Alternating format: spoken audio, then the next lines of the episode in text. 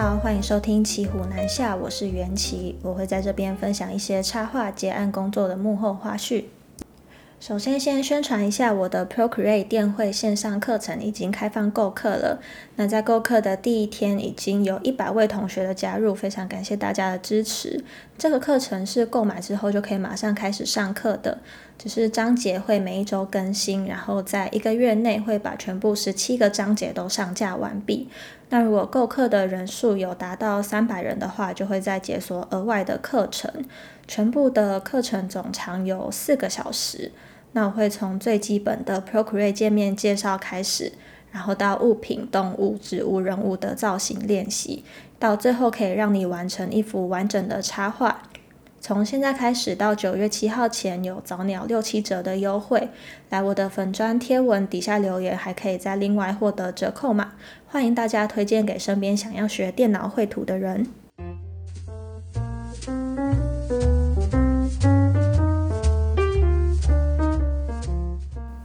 在前一集的预告播出之后，我有收集的一些听众的提问，那我就先来回答一下。第一个问题是，有人问为什么我要选择做 podcast 而不是做 YouTube 呢？首先，我觉得 YouTube 它比较适合有画面的内容，例如我的画图过程或是教学，我还是会用拍影片的形式来呈现，或是说如果是比较有精华的主题要介绍的话，影片也会比较适合。但是制作影片真的要花非常多的时间，从一开始想主题，然后写脚本，到开始拍摄之后要架器材啊，然后拍完之后进电脑还要后置，要先剪接，然后要配音配乐，要加特效，还要加字幕，其实它真的非常的花时间。像我现在 YouTube 频道上面观看次数最多的那支 Procreate 的教学影片。它长度只有十五分钟，其实没有到很长。那特效其实也没有到很多，但是当时我大概花了五天的时间才生出这支影片。就连其他单纯只有录画图过程，或是单纯只有缩时的影片，也都要花一到两天的时间来制作。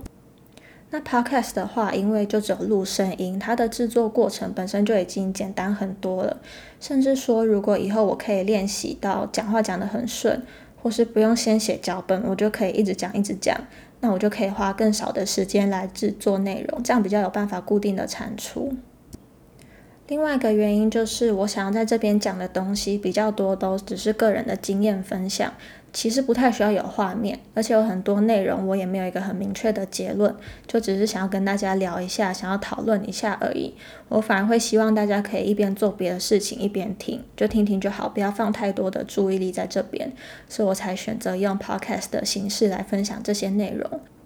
不过如果之后我比较有空的话，或是等我请得起小帮手来协助我的时候，我还是会想要继续制作更多的影音内容。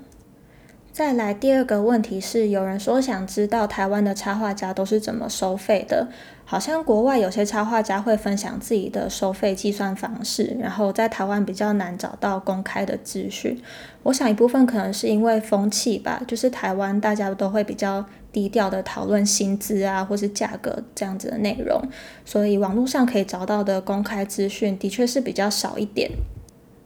第一个，我觉得你可以先看你接到的这个委托是不是一个很常见的东西，例如说像四言会或是书籍的插图、封面插图这种网络上比较有办法找到行情价。那你再评估一下，你觉得自己算是大咖还是小咖，就用那个行情价去提高一点或是降低一点你的报价。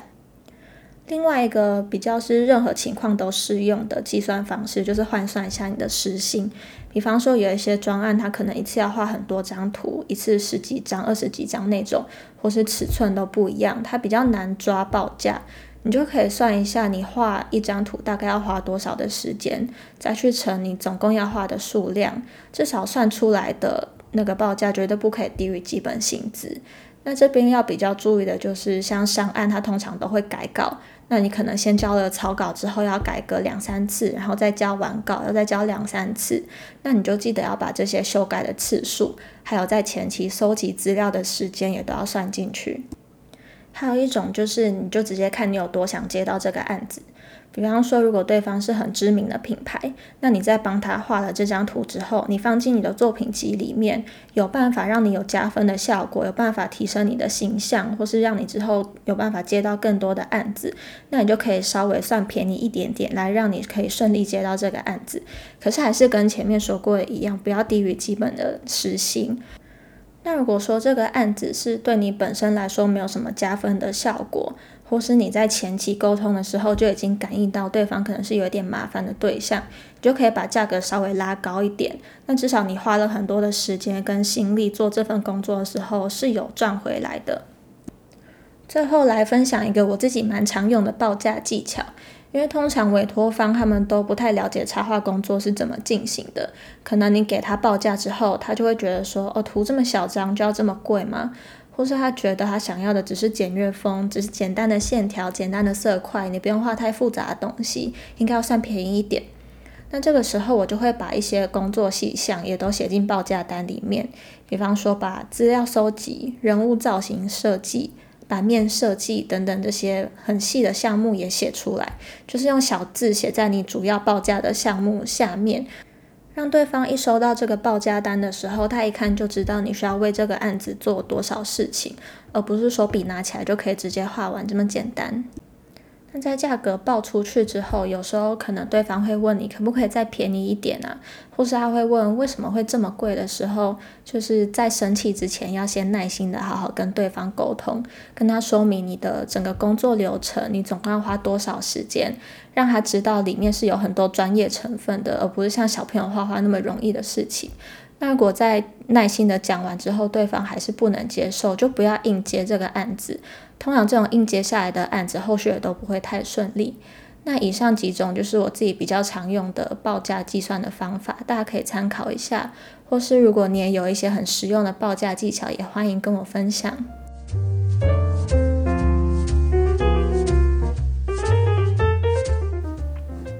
接着就要进入今天的主题，就是来解释一下我是怎么成为插画家的呢？这个是在任何的讲座或是任何有问答机会的时候，我最常被问到的问题。大家可能都会觉得插画家这个职业很梦幻，好像不是一般人有办法当的一个职业，所以会感到很好奇。那我先说结论好了，这一切其实是一个意外，还是自然而然的发生的。当然，我过程之中有做了一些努力，只是这些努力原本的方向不是要成为插画家。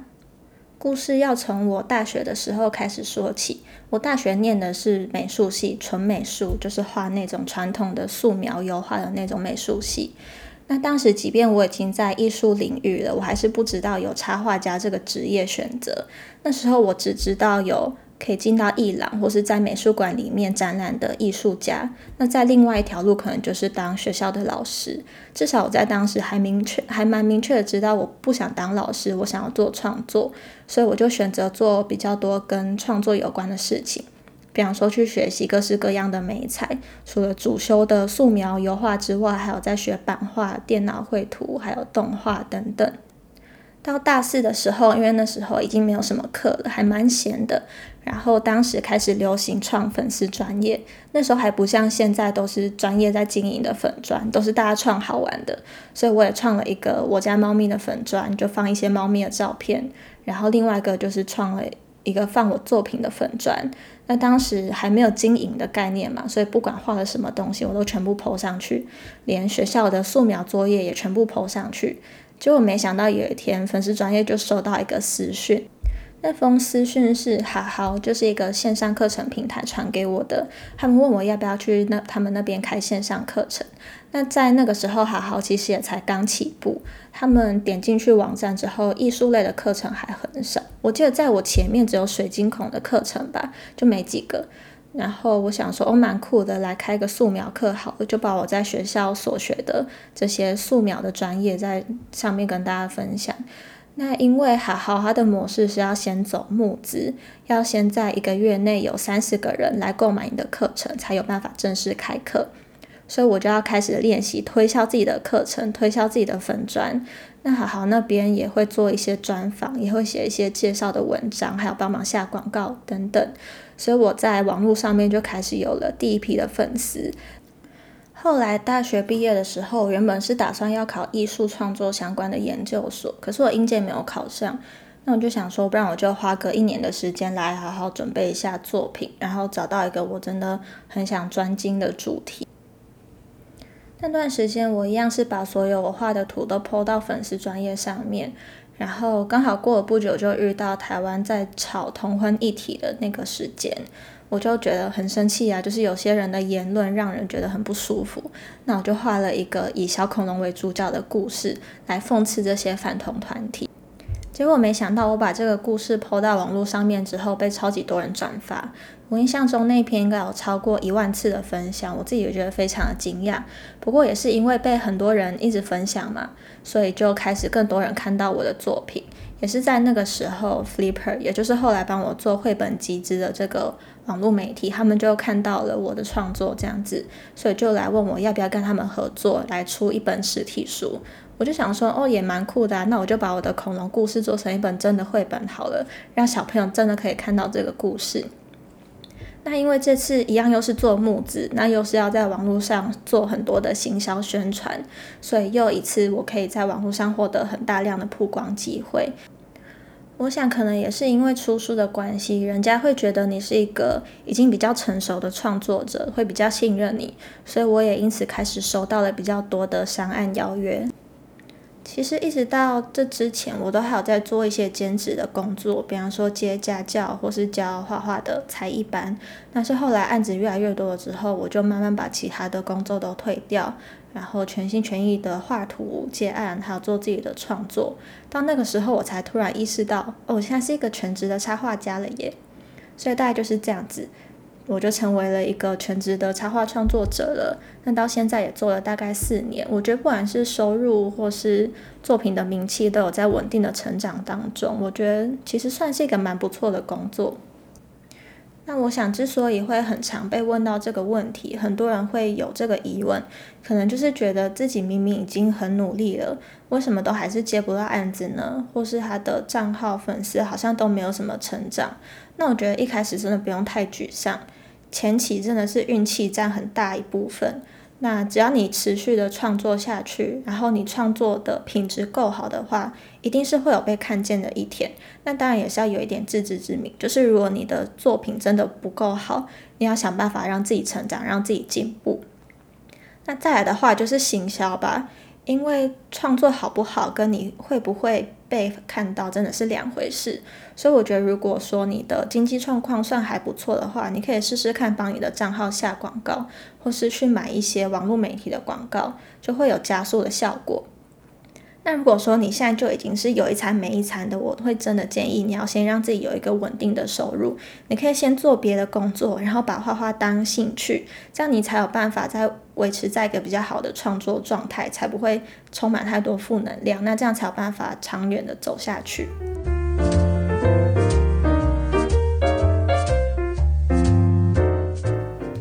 节目的最后来介绍一个展览。今天要介绍的是小油画的首次插画个展。睡前说句悄悄话好吗？如果你喜欢我的创作风格，那你一定也会喜欢小游的作品。他也是画了很多女孩、猫咪，还有星空，风格非常的疗愈，非常的梦幻。大家可以到新竹的胖多米咖啡馆参观。展览日期从七月二十九号到八月三十一号。